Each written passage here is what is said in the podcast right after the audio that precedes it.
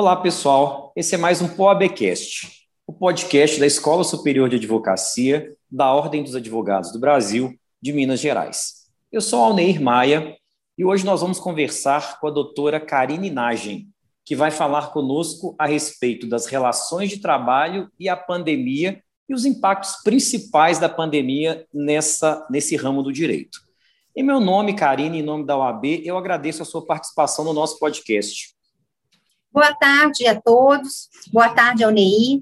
Eu gostaria de agradecer o convite. Esse podcast realmente da OAB, promovido pela Escola Superior de Advocacia, é uma iniciativa muito interessante para a gente tratar desses temas atuais, que eu penso que interessam não só a nós, advogados, mas também para estudantes de direito. Então, para mim é um grande prazer participar e estamos à disposição aí. Ô, Karine, a pandemia, infelizmente, ela gerou vários impactos em todos os ramos do direito. No direito do trabalho não seria diferente. Então, na sua opinião, quais foram esses impactos e, principalmente, quais são os desafios da advocacia trabalhista em decorrência da pandemia? Então, Ney, no âmbito das relações de trabalho, e realmente mais especificamente nas relações de emprego, que aí nós estamos falando de relação de empregado e empregador, a relação seletista, os impactos da pandemia, de fato, foram e ainda estão sendo fortemente sentidos, né? Isso é notório. No ano passado, logo no início da pandemia, é, um primeiro momento, o que, a gente observou foi uma grande preocupação das empresas em o que, que elas podiam fazer para atendimento à determinação das autoridades de saúde pública, para o isolamento social e o afastamento, sem que houvesse, então, uma paralisação das suas atividades. Então, eu, eu, vejo que o primeiro grande desafio que nós, advogados trabalhistas de empresas, tivemos foi no sentido de orientar as empresas a respeito de quais medidas que já existiam na CLT, ou seja, na consolidação das leis do trabalho, e que as empresas poderiam implementar de imediato. Nesse sentido, é, logo no início da, da, das medidas de afastamento, foram adotadas medidas como compensação de banco de horas, concessão de férias para aqueles empregados que já tinham ali o direito a adquirir das férias, períodos de licenças remuneradas. Então, essas foram as medidas mais urgentes para os primeiros 15 dias, a 30 dias, vamos dizer assim, né? Agora, na sequência, de fato, percebeu-se que a legislação trabalhista, como ela é estruturada, ela não oferecia, e não oferece ainda, muitas alternativas seguras para o enfrentamento desse problema a um médio e a longo prazo. Nós temos, uh, no artigo 501 da CLT, um artigo que fala sobre a situação da força maior. E o que é essa força maior? É todo acontecimento, então, inevitável em relação à vontade do empregador para o qual o empregador não concorreu, direta ou indiretamente. Houve, então, aquela discussão se a pandemia era ou não uma situação de força maior. O arcabouço legislativo como um todo, ele não oferecia tantas alternativas, por exemplo, para negociações individuais com os empregados. Por exemplo, é, licenças não remuneradas. Não existe essa previsão, exceto a pedido e benefício do próprio empregado. Redução de salário de jornada. A previsão constitucional exigia uma negociação e exige negociação coletiva. Suspensão de contrato de forma unilateral pelas empresas também não era uma possibilidade. Assim, o que a gente observa é que realmente foi muito importante e ainda tem sido, pelo que estamos verificando, inclusive nas medidas provisórias que foram editadas é, agora no dia 27 de abril pelo governo, aquelas medidas provisórias, então, do ano passado também, que foram as 927 e a 936. O que, que essas medidas vieram a permitir? Vieram justamente flexibilizar e dar soluções alternativas para esse momento da pandemia.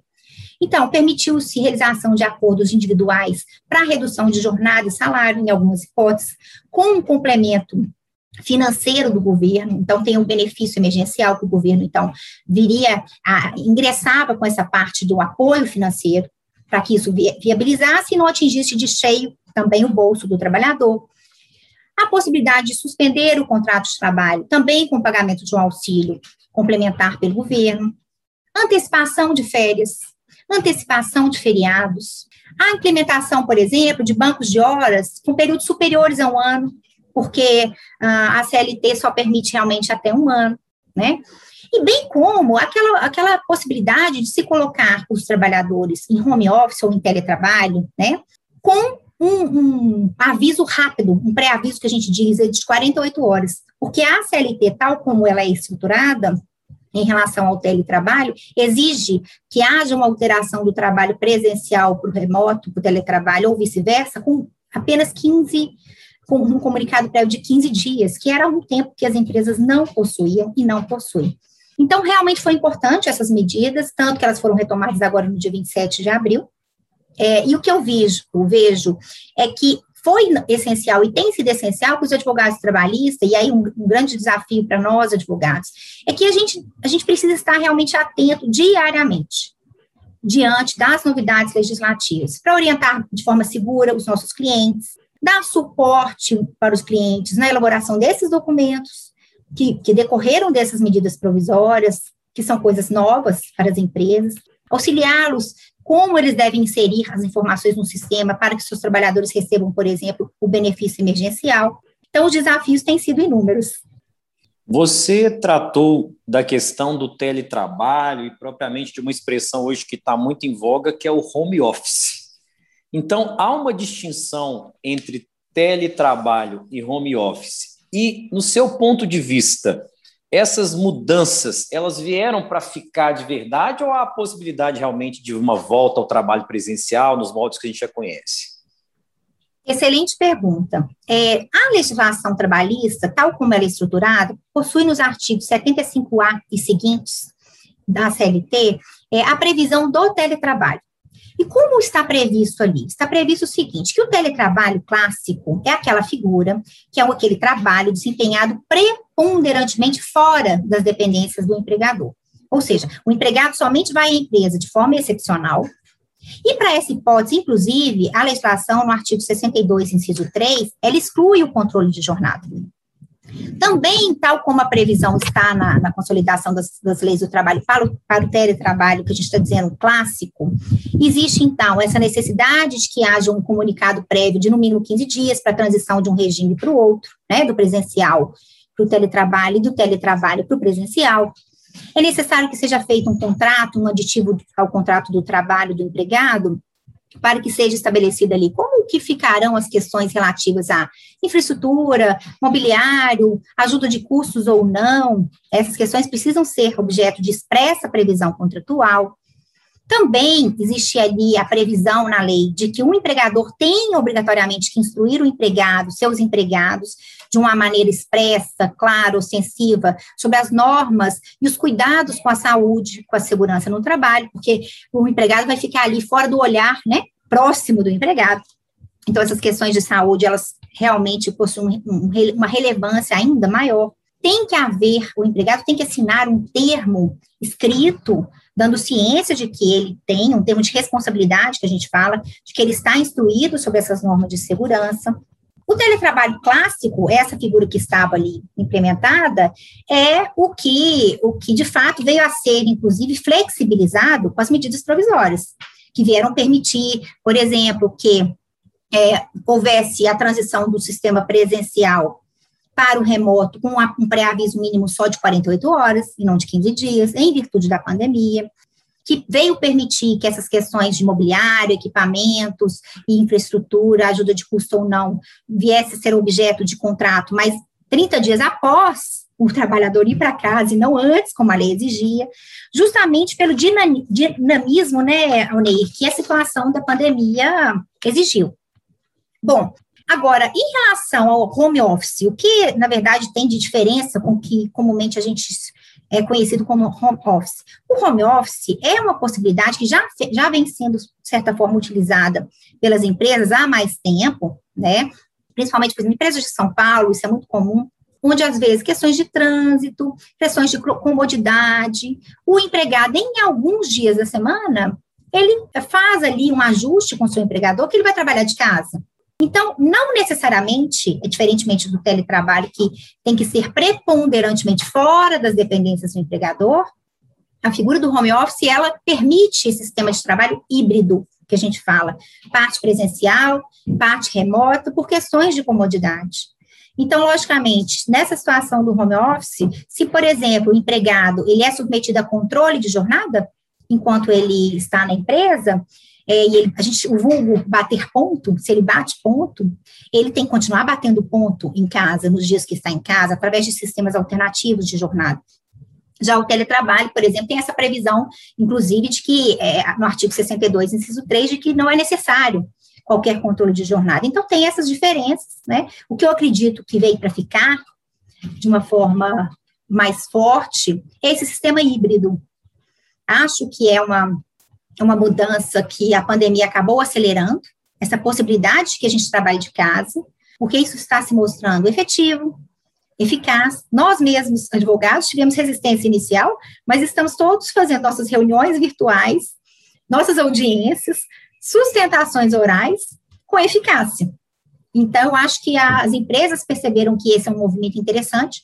Tem clientes meus, por exemplo, entregando andares inteiros de prédios, com essa expectativa de terem, sim, uma mudança no paradigma da forma de trabalho que eu acredito que será de uma forma híbrida. E por que não 100% teletrabalho como algo definitivo? Porque também, por outro lado, a gente tem visto que algumas pessoas estão tendo dificuldade de adaptar com esse sistema 100% em casa, para administrar a vida profissional com a vida do lar, com a vida como, como pai, como mãe. É, algumas pessoas têm demonstrado uma dificuldade de adaptação mesmo de saúde emocional, com aquela necessidade de maior convivência, então tem surgido alguns problemas, né, de estresse, de depressão. Por isso acredito que o futuro nos reserva algo como um sistema híbrido.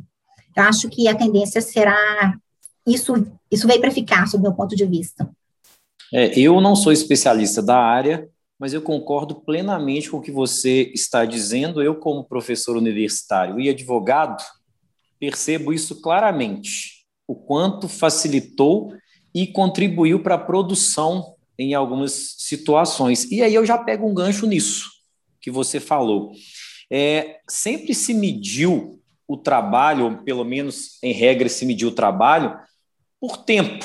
A regra é medir o trabalho por tempo. Tempo disponibilizado ao empregador bater ponto, como você usou muito bem a expressão. Mas se o teletrabalho ele gera produção, não é mais interessante, então, pensar em vender a força, a capacidade produtiva com base no tempo e muito, eh, com base na produção e muito menos com base no tempo?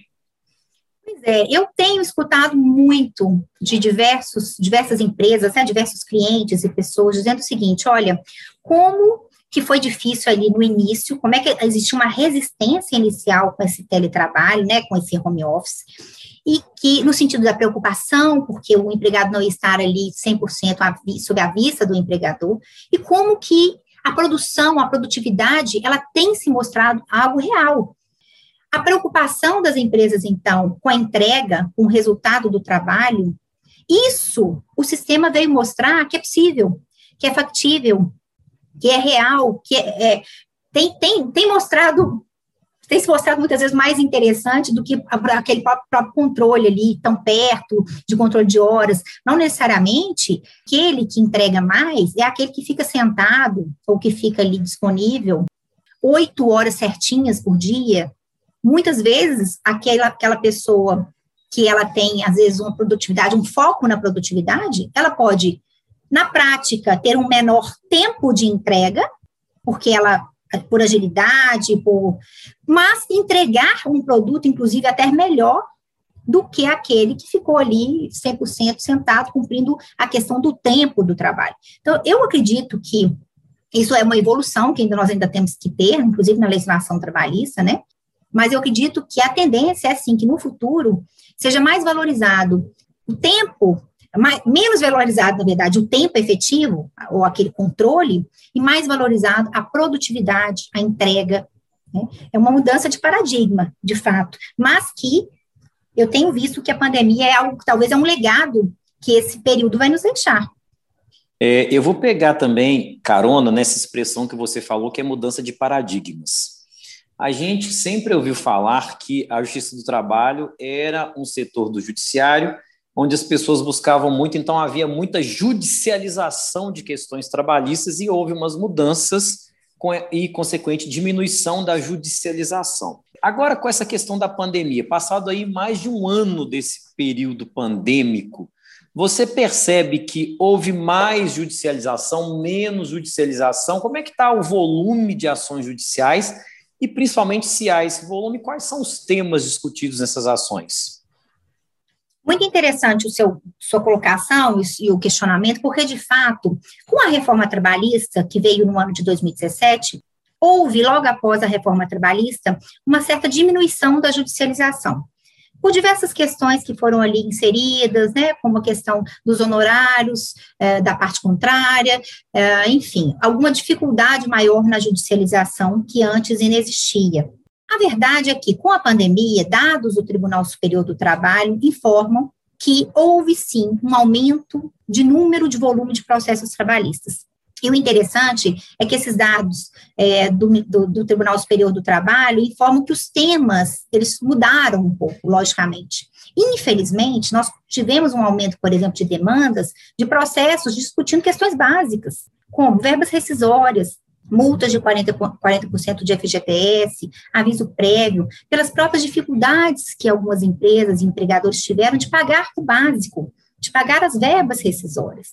Então, houve essa mudança. Nós observamos também é, que houve um aumento de processos discutindo, às vezes, questões de saúde, daí eu reforço a importância de que as empresas estejam atentas a, a essas questões do trabalho em casa, mas com com a saúde, preocupada com essa questão, né, que envolve, que é uma questão nova também. Então, houve um aumento dessa judicialização também de temas envolvendo, temas diversos envolvendo as questões de saúde, as próprias questões inerentes à pandemia, como as normas de segurança que foram adotadas para o afastamento, né, para, para o zelo do, do empregado no ambiente do trabalho, para que ele fosse protegido ali no ambiente de trabalho.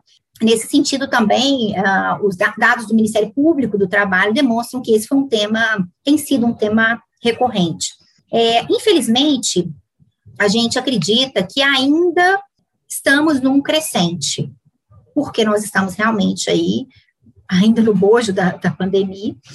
Acredito que essas medidas provisórias que foram anunciadas hoje, né, dia 27 de abril, essa semana, que são as medidas 1045 e 1046, para tentativa de dar um fôlego para os empresários no sentido de proteção do emprego, essas medidas serão importantes para evitar o que a gente tem assistido, que é um aumento nas recuperações judiciais, aumento de empresas em falência. Então, tomara aí que essas medidas aí vão ter uma, uma possibilidade de serem implementadas no prazo de até 120 dias, tomara que a gente consiga, com isso, evitar, então, um volume maior de empresas vamos dizer assim, quebrando, né? E que aí isso consiga segurar um pouco os desligamentos, as demissões e, consequentemente, esse volume aí, essa judicialização por questões básicas. Você fala, acabou de falar de, de desligamento, de demissões, de empresas com dificuldade financeira e até mesmo aí passando por processos de recuperação judicial, outro tipo de tentativa de resolução de problemas financeiros. É, você vislumbra no, no médio prazo, talvez até no curto prazo, um pouco mais difícil, recuperação de postos de emprego, de trabalho, diante dessa situação pandêmica? Bom, nós temos visto aí o governo divulgar que, apesar dessa situação toda, é, está havendo um cenário que pode vir a se recuperar, que pode ser um cenário positivo. O que uh, eu acredito Uh, eu acredito em duas premissas muito importantes aí nesse cenário da relação capital e trabalho. Primeiro, eu entendo que é fato, né? O capital ele não vive sem o trabalho e o trabalho não vive sem capital. Então, é um momento que todos estamos vivenciando juntos, porque estamos todos no mesmo barco. Precisamos então, não só enquanto aí profissionais que atuam na área mas eu acho que todos, cada um dentro da sua área de atuação, buscar soluções alternativas, buscar sempre que possível o diálogo, e eu estou dizendo, na, especificamente na área de direito do trabalho, o diálogo com o empregado, o diálogo com as entidades sindicais, essas soluções, realmente, que a gente fala de soluções alternativas, extrajudiciais de solução de conflitos, então, a conciliação, às vezes a mediação. Por quê? Porque posturas rígidas nesse momento, seja de uma parte, seja de outra, elas não ajudam. O importante é que todos, pegando o foco do capital e do trabalho, que o capital consiga superar esse momento. Nesse sentido, eu penso que o diálogo, mais do que nunca, é essencial. O diálogo entre empregado, entre empregador, o diálogo é, com as entidades sindicais, isso pode ser algo importante para tentar diminuir os impactos nos postos de trabalho e, no final, todos nós saímos disso mais fortes e juntos. Capital sobrevivendo, trabalho sobrevivendo. O Karine, o nosso público é um público variado. Nós temos advogados, jovens advogados, advogados do interior, é, estudantes, vários profissionais da área do direito nos ouvem.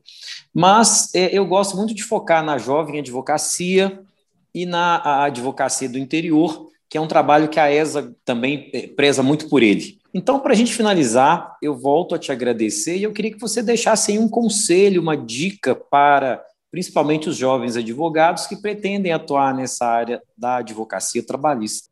Bom, é, o que eu diria, Onei, para todos os jovens advogados é estudem, estudem sempre, procurem estar atualizados para que vocês possam, diante disso, saberem aí auxiliar seus clientes, né? Sejam é, empregados, sejam trabalhadores que querem ajuizar uma demanda, ou sejam as empresas. Eu acho que o estudo para qualquer profissional, e muito em especial para a nossa profissão, e nesse momento onde as mudanças legislativas são inúmeras, ele é essencial. Eu acho que é o caminho do sucesso. E a capacidade de dialogar, eu acho que o recado é esse.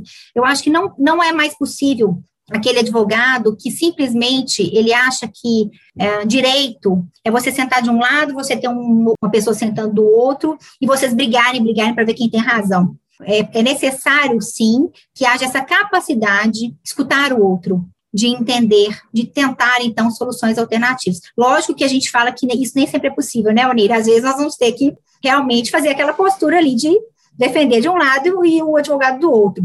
Mas a dica que eu, que eu diria para os jovens advogados, além do estudo, é isso: procurem escutar e procurem dialogar. Então, eu te agradeço a participação mais uma vez. Muito obrigado por contribuir com essa nossa ferramenta, que é o podcast da ESA.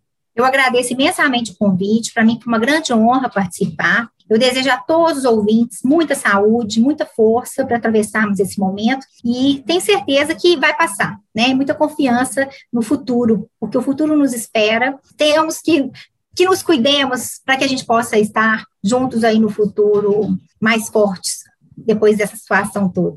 Muito obrigada. É isso aí, pessoal. Até um próximo episódio.